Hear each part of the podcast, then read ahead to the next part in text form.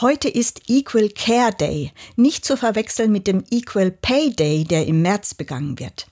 Der Equal Care Day ist ein Aktionstag, der auf die mangelnde Wertschätzung und unfaire Verteilung von Fürsorgearbeit aufmerksam macht.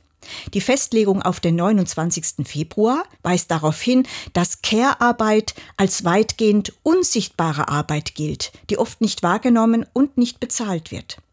Das Anliegen der Initiative ist es, die Aufgaben der Fürsorge gleichmäßiger auf beide Geschlechter zu verteilen und sie generell aufzuwerten.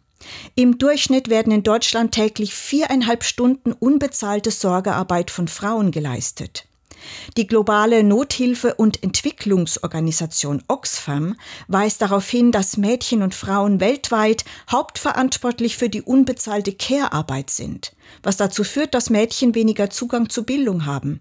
Und das wirkt sich negativ auf ihre berufliche Entwicklung aus und verschärft wiederum die soziale Ungleichheit.